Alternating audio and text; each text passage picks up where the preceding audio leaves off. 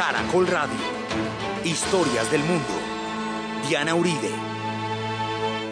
Buenas. Les invitamos a los oyentes de Caracol que quieran ponerse en contacto con los programas. Llamar al 267-6897. 267-6897. Consultar la página web www.casadelahistoria.org. El Twitter, arroba, C de la historia. El Facebook, o escribir a diauribe.hotmail.com. diauribe.hotmail.com. Hoy vamos a empezar nuestro recorrido de África por el norte, por el Sahara, para terminar en el África subsahariana, que es donde se va a desarrollar el grueso de nuestra historia.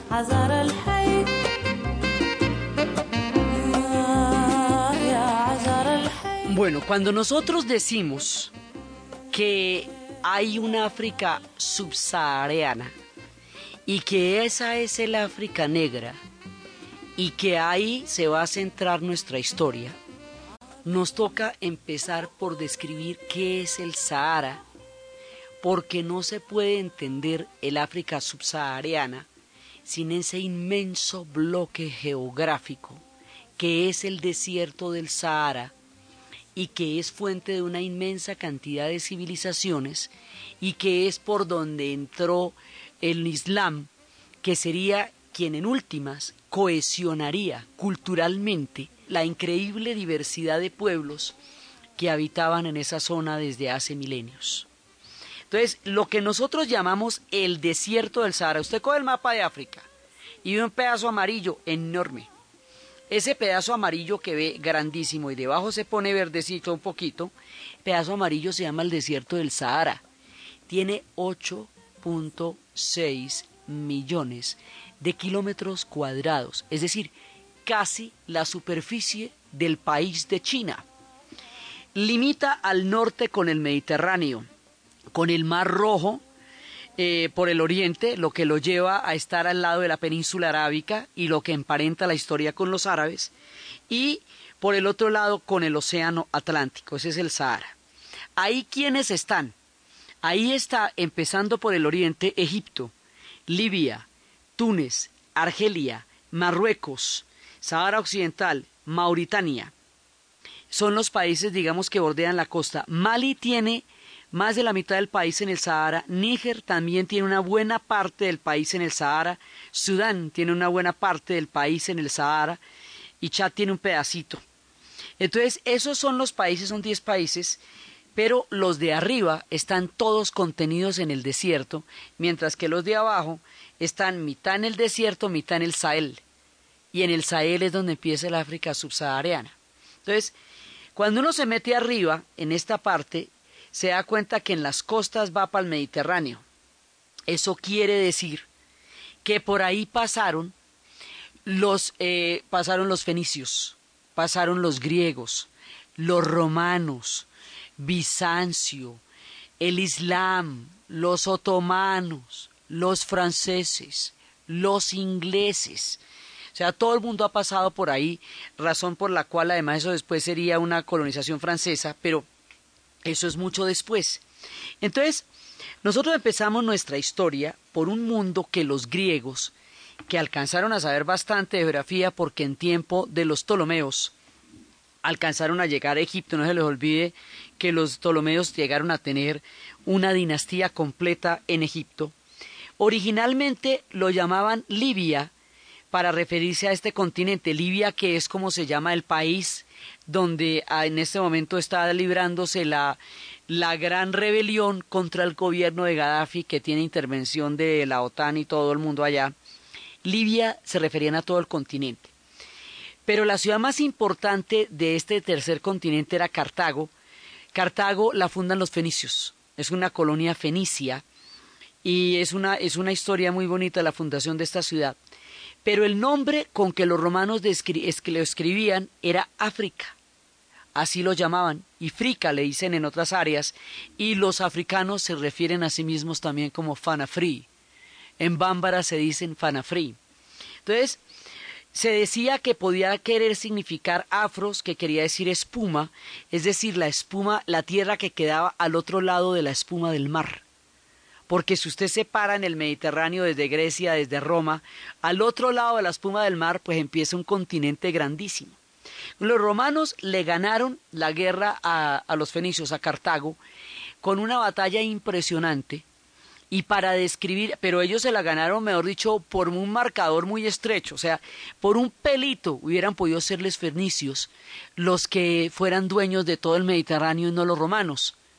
Entonces, para describir la grandeza de sus hazañas y magnificar el tamaño de sus victorias, dijeron que ellos habían ganado era contra toda África, como si toda África hubiera estado representada en la ciudad de Cartago contra lo cual ellos ganaron. Y así el área se fue terminando llamando África por los romanos, según la fuente que vamos a utilizar para los nombres acá, Isaac Asimov. Entonces, resulta que Cartago que es la ciudad en el país que hoy se llama Túnez. Esa era la ciudad más importante en un comienzo porque era la fundación de los fenicios. La leyenda dice que Dido, una chica preciosa, de la cual se enamoró Eneas, el, el que habría de fundar Roma, Eneas se enamoró de Dido, a Dido le habían dicho, ella era la hija de un gran rey, y le habían dicho que ella tenía derecho a una ciudad. Y ella, eh, el rey, digamos, el que eh, cuando ella fue a hacer efectiva el derecho a la fundación de una ciudad, le dijeron por burlarse de ella que le iban a dar una ciudad del tamaño del cuero de una vaca. Y ella lo que va a hacer es partir el cuero de una vaca en tiritas tan pequeñas, tan delgadas, que atadas las unas a las otras en una forma de, de cuadrante, le va a dar un territorio bastante considerable. Y ese territorio es Cartago. Ella es la fundadora de Cartago, según la leyenda. Ella recibirá a Eneas cuando está saliendo de la destrucción de Troya. Cuando sale Troya, le dicen que él tiene que salir de ahí porque su destino no está allá. Su mujer va a morir allá. Él se voltea, mira, ya no puede irse y en el camino va a llegar hasta Cartago, allá se va a enamorar de Dido, Dido se va a enamorar de él, y después una noche cuando ella está dormida la abandona, sigue su camino porque él va para el Balonga, y eventualmente de esta historia va a terminar la fundación de Roma, y ella va a morir de amor, cuenta la leyenda. Cartago, una ciudad absolutamente importante en el país que hoy se llama Túnez, que fue el que empezó la gran rebelión que hoy sacude la placa tectónica del África del Norte y del Medio Oriente. Fue en Túnez donde empezó todo en la actualidad, en enero de este mismo año. Entonces, ahí estamos empezando el África y ahí empiezan un montón de civilizaciones y un montón de pueblos.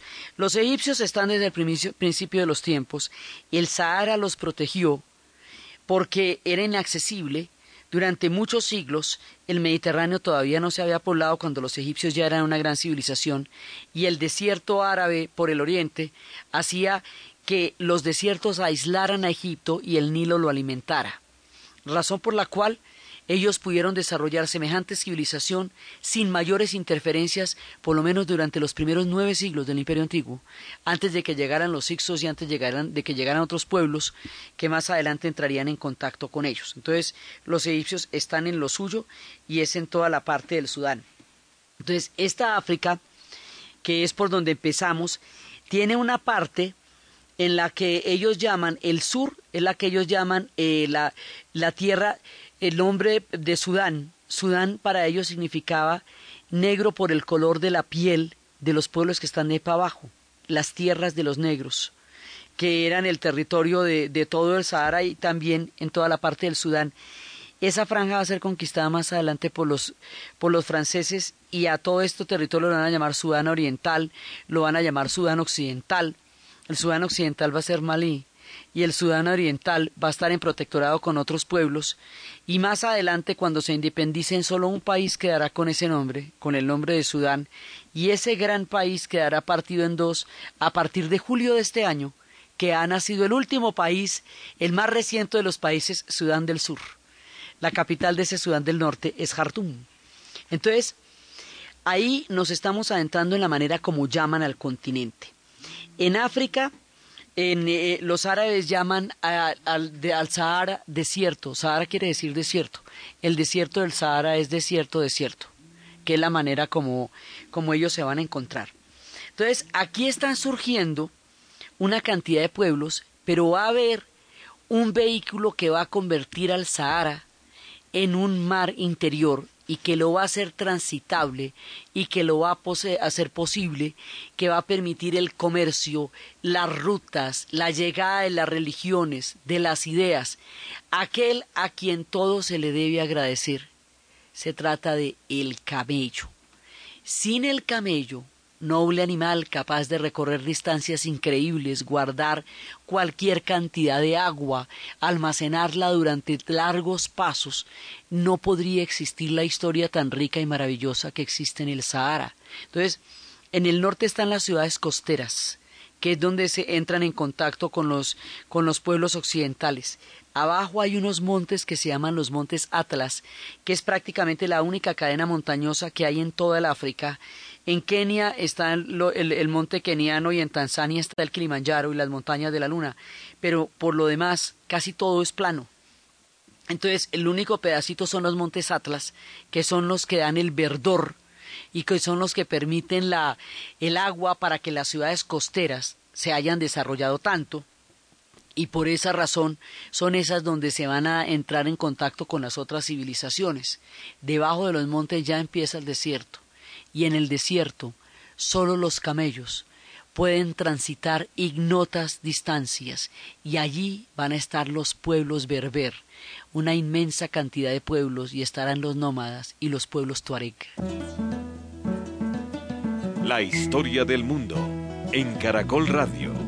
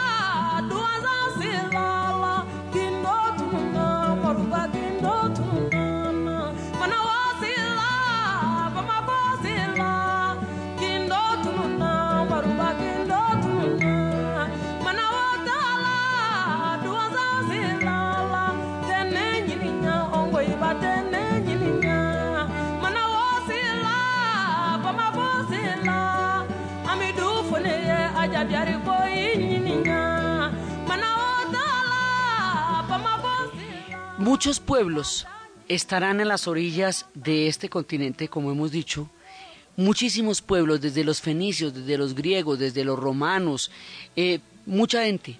Pero los que realmente van a empezar la definición histórica, la cohesión, lo que realmente le va a dar la identidad a este pueblo va a ser el Islam como civilización. O sea, estamos, existen desde las épocas del Imperio Romano, hay enclaves romanos importantísimos allá, sobre todo en Libia, en el país del que es un pesado, esos países son divinos, divinos, divinos y tienen las huellas del paso, las civilizaciones y del tiempo y ahorita están en un conflicto grave cuando son verdaderos testimonios de grandes pueblos y de grandes civilizaciones. Entonces va a llegar el Islam. ¿Por dónde va a llegar el Islam? El Islam va a llegar por el monte Sinaí. O sea, si usted se sitúa en Egipto, Egipto está pegado por el Sinaí al mundo árabe, al mundo de Siria, Líbano, Jordania, y de ahí para adelante se va entrando en todo el mundo árabe, pero además está la península de la Arabia Saudí, que va bordeando el Mar Rojo y va curvando con, el, con lo que va a ser el cuerno del África. Entonces, cuando el Islam se forma después de la muerte de Mahoma, después va a haber, como habíamos visto muchas veces, una división entre los sunitas y los chiitas. Los sunitas van a ganar porque son los que tienen administrativamente la solución más práctica que son los cinco califas, califa significa sucesor, y los primeros califas van a ser los omeyas, y su centro va a estar en Damasco. Más adelante va a haber una rebelión contra los omeyas y esa dinastía será reemplazada por otra que serán los abasíes y su centro será en Bagdad. Pero los omeyas de Damasco, que son los que desarrollan un proyecto de civilización muy grande también, tienen a un personaje que se escapa del momento en que los abasíes se van a imponer y se viene por todo el norte del África. Ese tipo se llama Abderramán. Y Abderramán va a ser un vuelto tan grande que va a traer todo el Islam vía Egipto por todo el norte del África y va a convertir a los antiguos pueblos berber. Los griegos llamaban bárbaro a todo el que no hablaba griego. Los romanos también les parecía eso el que no hablaba latín. Entonces les decían bárbaros a los berber simplemente porque no hablaban griego. Eso no tenía que ver con el nivel de civilización que un pueblo tuviera o no. Los pueblos bereberes, que son además muchísimos, porque ahí están entre los pueblos del desierto, entre los nómadas están los tuareg, los hombres azules, y están los tamashek, que también es una parte de los tuareg y es una lengua. Hay muchos pueblos ahí, muchos pueblos nómadas. Estos pueblos van a entrar en contacto con el Islam, que a través de las caravanas de camellos, a través de la ruta de la Arabia Feliz que venía la península arábica, luego atravesaban la península arábica, entraban en el cuerno del África y ahí entraban la ruta de los inciensos. Y entraba la ruta de la seda, también entraba por el, por el norte de África una parte de la ruta de la seda. Entonces, las rutas que vienen de Oriente, todo el comercio de Oriente, va a entrar a estos pueblos a través de los camellos por la vía de Egipto y esa entrada que va, a, va a darse por ahí va a traer, entre otras muchas cosas, la civilización islámica. Entonces todos los pueblos berber se van a convertir al Islam y a esto los vamos a llamar almorávides, los berber islamizados. Y esto nos van a llegar hasta el norte de Marruecos y por Marruecos van a atravesar Gibraltar y Tarifa que son dos, dos nombres de dos generales berber, y van a llegar a España. Y van a llegar hasta España y van a fundar el califato de Córdoba, que será uno de los grandes centros de civilización de los que la humanidad no se imagina el esplendor que eso llegó a tener. Entonces, por aquí viene la religión, la religión del libro, y viene una gran cantidad de saberes, conocimientos, bibliotecas, productos, oro, seda, la sal, cualquier cantidad de cosas van a pasar por las rutas de los camelleros del Sahara, creando un portento de civilización que va a definir el contenido cultural y espiritual de estos pueblos, y es por la entrada del norte que más adelante el Islam irá bajando, ya veremos cómo se estará expandiendo, y a medida que va bajando va a definir también la religiosidad de muchísimos de los pueblos del África subsahariana, porque hay mucha gente en el continente africano que es musulmana es un Islam con unas características muy particulares, pero la cuna de este Islam es la entrada por el norte del África, que es la manera como se va imponiendo. Y así se va forjando la identidad histórica que por la vida de los árabes va a hacer que en el futuro finalmente la gente del África del Norte se identifique mucho más como árabe que como africana propiamente dicha. O sea, la gente de Argelia, la gente de Túnez, la gente de Marruecos, la gente egipcia se sienten es árabes por la influencia tan grande que van a tener de la era de los almorávides en adelante y de los pueblos que a través de ellos llegaron, pero ellos también son África, son el norte de África. Lo que pasa es que tienen una identidad mucho más ligada al mundo árabe y se mueven más en consonancia con los movimientos del mundo árabe que con los movimientos del África profunda, pero la influencian y quedan también dentro del mismo continente.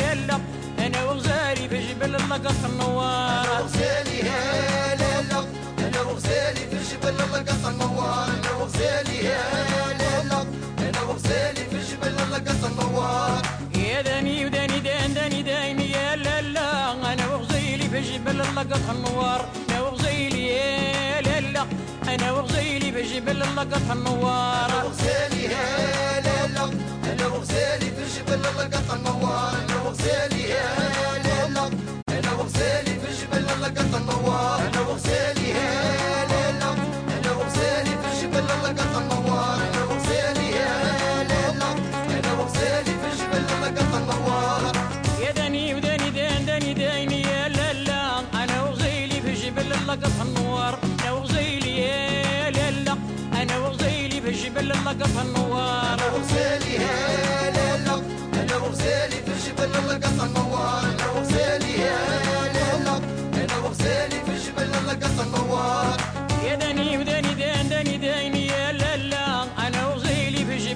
A toda esta región la vamos a conocer también con el nombre de Magreb. Y es un antiguo nombre. Entonces, el Magreb, el África del Norte, el África de influencia árabe, todo es toda la misma. Y cada uno de estos pueblos que se van a formar tiene un papel absolutamente preponderante en la historia del continente, porque en la época de la descolonización, cuando la veamos mucho más adelante, Argelia va a tener una de las independencias más duras y más fuertes de todas y los marroquíes van a tener una influencia muy grande en la medida que se van a extender y van a influenciar otros reinos. Entonces, estos pueblos se van a poner en contacto los unos con nosotros y se van a influenciar los unos con nosotros. Hoy por hoy, en estas regiones, el idioma es el árabe, pero todo el mundo habla francés. Todo, todo el mundo habla francés. En Egipto la gente habla más bien inglés, porque allá la presencia en el futuro sería de los ingleses a partir de los ingleses y los franceses, pero luego de los ingleses que lo convertirían en un protectorado. Entonces la gente se habla ya en francés y se habla en árabe, y los idiomas oficiales son en árabe. O sea, los argelinos hablan árabe, los tunecinos hablan árabe, los egipcios hablan árabe, escriben en árabe, son pueblos del Corán, son religiones del libro, son musulmanes. Esa es su identidad histórica y tienen toda la influencia, mucha influencia europea por la franja mediterránea. O sea, hay una telita que es la franja que está en las ciudades del Mediterráneo. Hay los montes Atlas, que son los que producen el agua, y debajo ya empieza el gran desierto del Sahara, que es el que define una forma de vida. Por eso se presentan casos, como en Marruecos, que hay una cultura saharaui, que es como le decimos a los habitantes del Sahara, que es distinta a la cultura del resto de Marruecos y reclama por eso también independencias y derechos de autonomías en los cuales no se han podido poner de acuerdo porque Marruecos juega un papel fundamental en la herencia islámica y el, el, rey de Marruecos es el comendador de los creyentes y él no va a permitir que eso se parta. Eso es una discusión grande entre los pueblos saharauis y estos pueblos de la, de la zona costera que son los países del África del Norte propiamente dichos. Entonces, en este gran desierto van a llegar una gran cantidad de, de pueblos y de civilizaciones, y eso nos va a llevar a la fundación de una ciudad que va a ser la síntesis de todo lo que significa este mundo y esa ciudad que va a ser la síntesis de todo lo que significa el mundo del África del Norte y que nos va a unir el África del Norte con el Sahel, o sea, debajo de la franja del Sahara, donde termina el desierto del Sahara, empieza otra formación geográfica enorme que se llama el Sahel. El Sahel va desde el cuerno del África hasta Senegal. Y si usted le da la vuelta, le va a coincidir con el nordeste brasilero. Acuerde que este continente era uno solo, ¿no?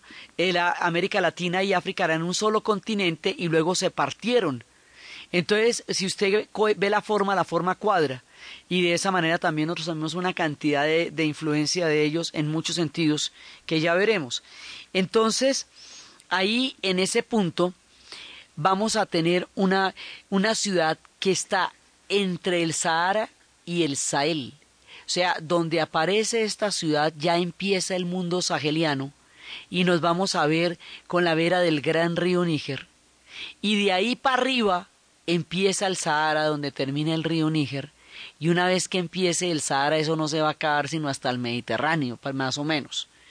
Esa ciudad es legendaria, es misteriosa, es sabia, es poderosa, está llena de leyendas, gravita sobre la imaginación de todos los seres humanos cuando se habla de lo más remoto y de lo más lejano. Esa ciudad se llama Timbuktu. La historia del mundo en Caracol Radio.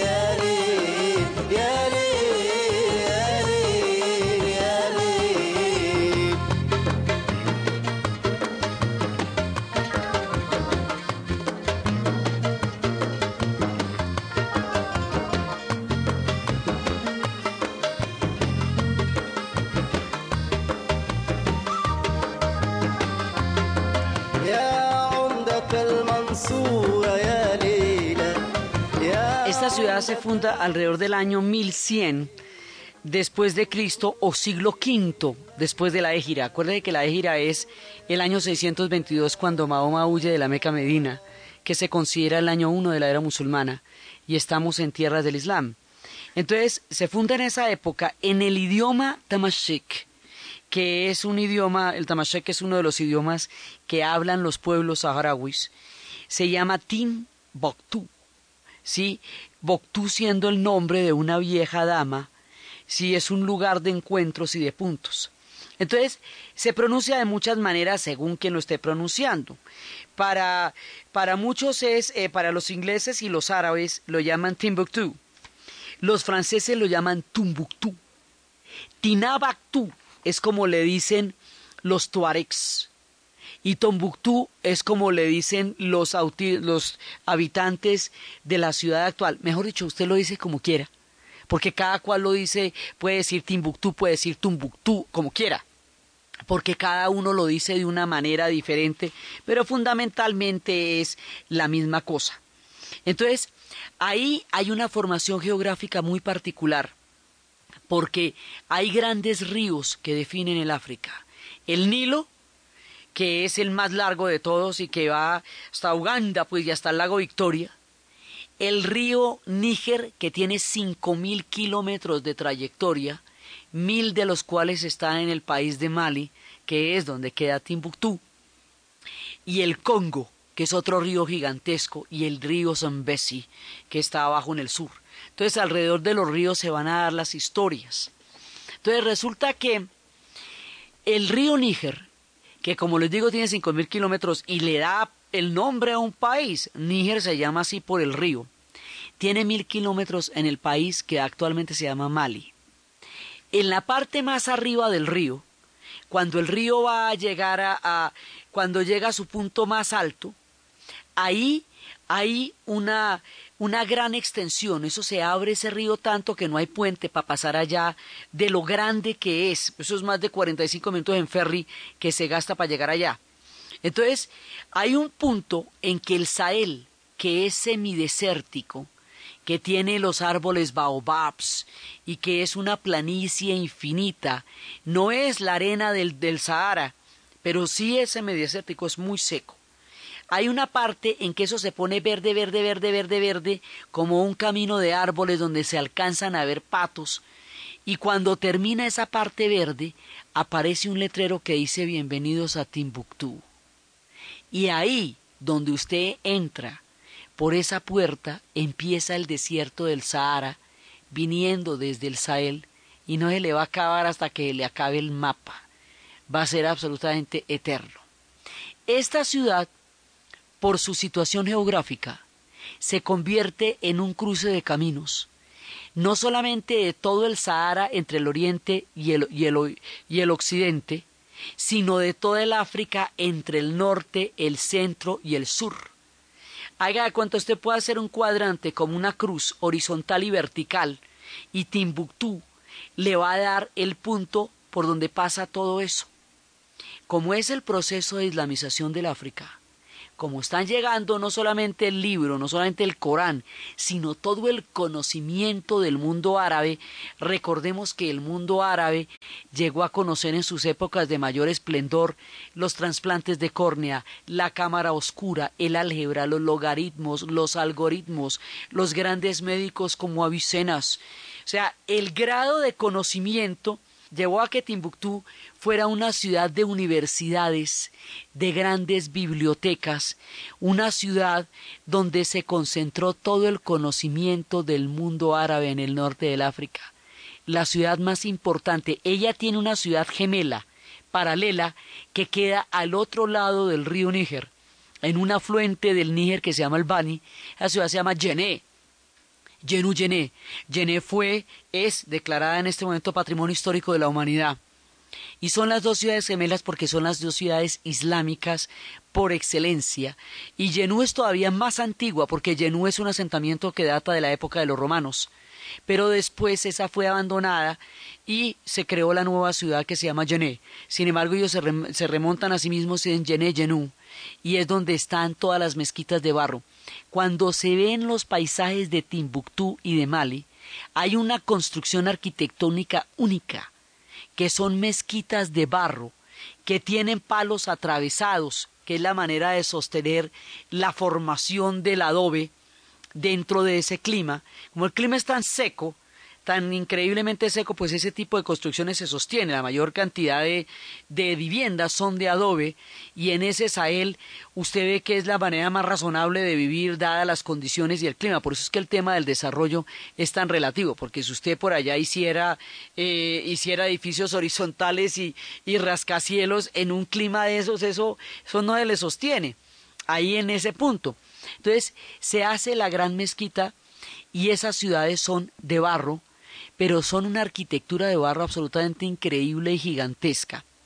Y en la mezquita de Timbuktu van a contratar, hacia los años 1200 y pico, van a contratar a un arquitecto andaluz para que haga la mezquita de Timbuktu. ¿Por qué andaluz? Porque es que los almorávides y todo este mundo de Abderramán va a llegar hasta España. En esa región, que era donde habitaban los vándalos, que se llamaba Vandalucia, al llegar los árabes, le van a dar su vocablo y su vocablo significa al andaluz.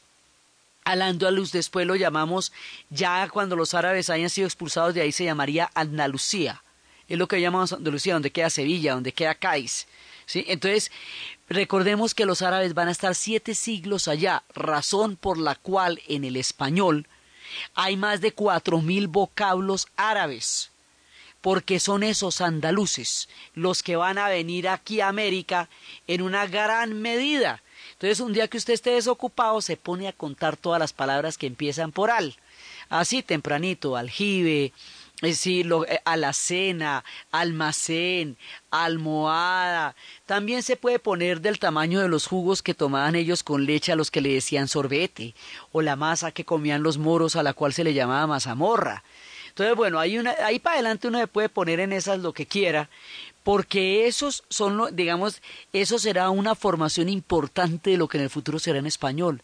Ellos tendrían una poesía de Mesegels y Moaxajals que después harían posible el español junto con el latín y junto con las lenguas romances. Por eso es que nosotros no decimos blue ni bleu, como dirían originalmente en el latín, sino azul. Y no decimos sucre ni, ni sino decimos azúcar. Esas son palabras árabes. Sí, porque la influencia es muy grande. O sea, ellos nos influencian por donde usted lo quiera ver. Si es por el norte, por el mundo árabe. Si es por, por el occidente, por el África Occidental, por el mundo negro. Si es por abajo, por Luanda, también porque llegaron muchos de esos pueblos.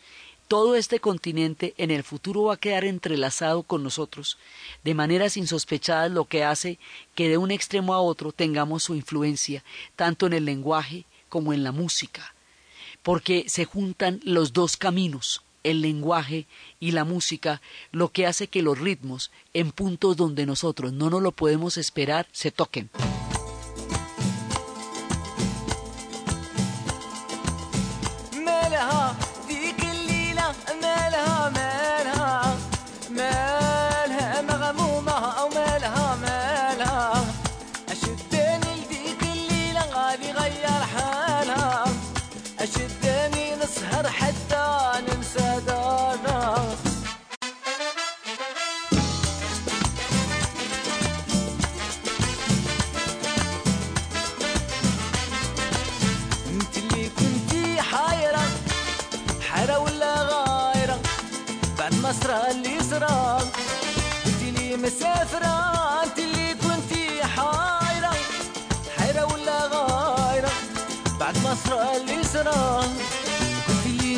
but I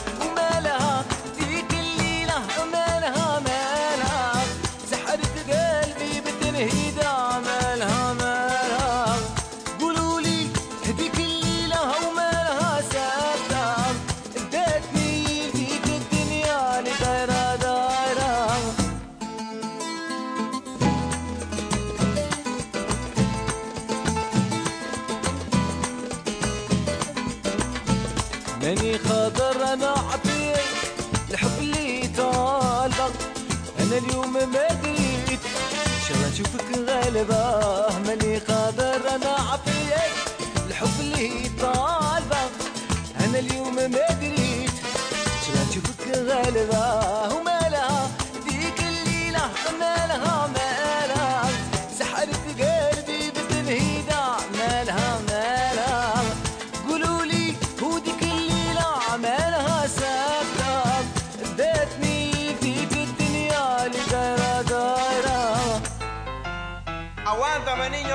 desierto. ¿Cómo? Bueno, dice que la gente quiere bailar conmigo esta noche, ¿no? Y Rani está triste. No importa, muchachos. Si la noche es larga, vamos a seguir timbeando. Timbéalo, compadre, timbéalo. Ajá.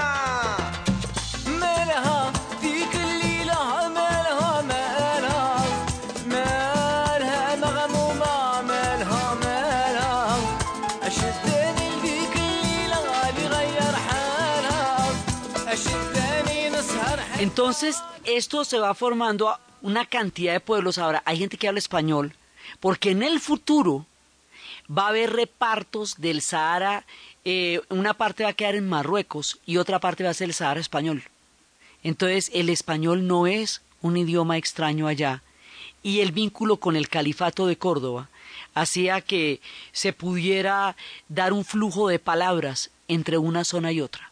Entonces aquí va a haber el califato del Cairo, el califato de Túnez, el califato de Fez, que es muy importante, y el califato de Córdoba. Todo eso va a ser, digamos, como el engranaje de la civilización islámica en las ciudades costeras. En la parte de abajo, en el desierto, los berberos, o sea, los almorávides también van a participar de la fe. Y ahí en la parte de abajo es donde vamos a llegar a Timbuktu, que es donde estamos uniendo los dos mundos, el mundo del África del Norte, el mundo árabe, con el mundo subsahariano, con el África negra. El África, ¿qué es lo que nos define ese límite? El río Níger.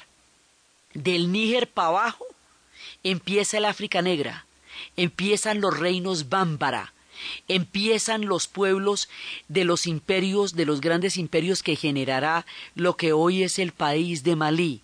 Entonces, del río para arriba aparece Timbuktu y ahí está el desierto. Del río para abajo está el África negra y están los pueblos bámbara. Y ahí en ese punto cambia la música. La historia del mundo en Caracol Radio.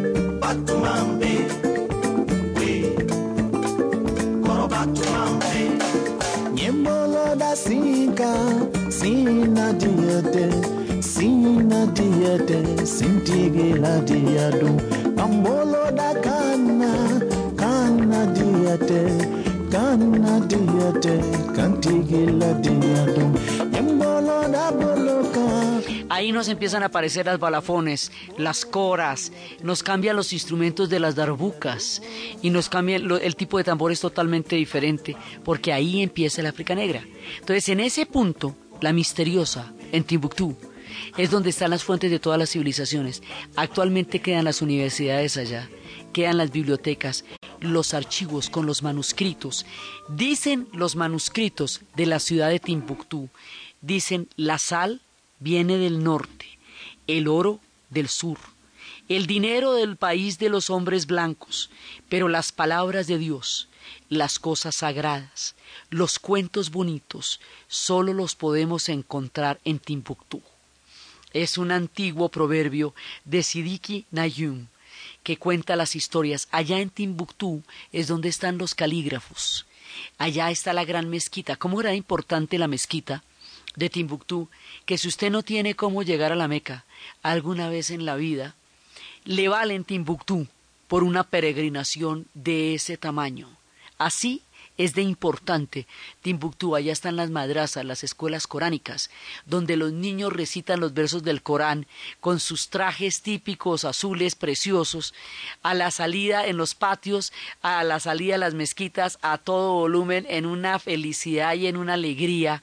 Caminar por la ciudad es respirar un aire lleno de misterios. Todo el mundo habla de Timbuktu, la misteriosa, porque realmente lo que se siente allá son presencias tangibles, aunque invisibles, del paso de los tiempos y las civilizaciones. Allá, en Timbuktu, y alrededor de ella tiene lugar, en la actualidad, en la era moderna, un festival que se llama Esakane.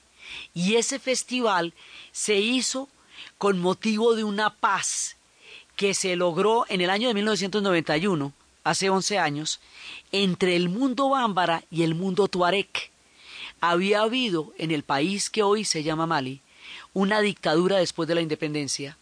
Y después de esa dictadura, durante la dictadura le habían quitado una ayuda a los Tuareg, los Tuareg le han declarado la guerra al mundo bámbara, pues al gobierno, y cuando eh, los, los malienses hicieron gran, un gran proceso de democracia, eh, volvieron a juntarse en armonía y la manera como se juntaron en armonía era compartiendo una costumbre tuareg. Los tuareg se reúnen como están dispersos por todo el desierto del Sahara, como son nómadas, como son los hombres azules, para poderse encontrar se, se ponen puntos de reunión. Esos puntos de reunión son lugares de comercio, de matrimonios, de acuerdos, de conversaciones, de artesanías, de collares de camellos, de cruces tuareg, entonces, esta costumbre milenaria de los pueblos saharauis la comparten con el mundo bámbara en un festival donde ellos dejaron todas las armas que se fundieron y se creó un, concierto, una orquesta, un, gran festival de músicos del mundo bámbara y del mundo tuareg. Y ellos se van alternando con el tiempo este festival se volvió un festival internacional de una talla increíble y todos los años entre el 2, 3, 4 de enero o 5, 6, las primeras semanas de enero, se hace este festival y gente de todas partes de la tierra van. Entonces la mayoría de las personas que son turistas o que vienen del mundo bámbara vienen en 4x4, que es por donde se puede andar en los caminos de la actualidad. Pero una vez que se llega allá, se ve sobre la cresta de las dunas los camellos de los Tuareg que han atravesado todo el Sahara para llegar al festival y que van coronando al atardecer con sus rostros forrados de esas telas azules, sobre los camellos llenos de las borlas y de los tejidos que los adornan y que los hacen tan bellos, lo que son los soles que se van ocultando en el Sahara. Las temperaturas durante el día pueden llegar a 40 grados y a veces a 50. Las temperaturas durante la noche bajan de cero grados y la arena se mete fría por entre los pies son temperaturas extremas que la música calienta con su increíble contenido. Y es allá, en ese festival, donde se juntan los dos mundos y donde unos y otros tienen la oportunidad de reconocerse y nosotros la posibilidad de ver el encuentro de mundos tan antiguos y milenarios. Las historias de la ciudad de Timbuktu, los primeros imperios, el mundo de, de, Mali, el mundo de Songhai, el imperio de Ghana, cómo los Songhai van a ser los que le den el punto máximo de esplendor a Timbuktu, las características de esta ciudad, el foco de civilización que eso significa y los tesoros que aún están guardados allá y la entrada al África negra a través de la leyenda y a través de las bibliotecas y a través de la fe de las religiones del libro es lo que vamos a en el siguiente programa. Entonces, desde los espacios infinitos de las dunas del Sahara, desde los montes Atlas, desde el Mediterráneo, la llegada de los antiguos pueblos fenicios, el camello que convierte al Sahara en un mar interior, las caravanas de la sal, las rutas de la seda, de las especies de la Arabia feliz, los pasos de los libros, de los documentos, de las civilizaciones, las grandes universidades en la misteriosa Timbuktu, los tratados de medicina, los vocablos de nuestro idioma, las infinitas y extremas temperaturas entre el calor y el frío, los paisajes de las dunas que a veces pueden llegar hasta 650 metros de altura en algunas regiones de Argelia, el viento del Sahara que sopla y nos va a llevar hasta el Sahel, donde se encuentra el tesoro del África Negra en la narración de Ana Uribe, en la producción Jesse Rodríguez. Y para ustedes, feliz fin de semana.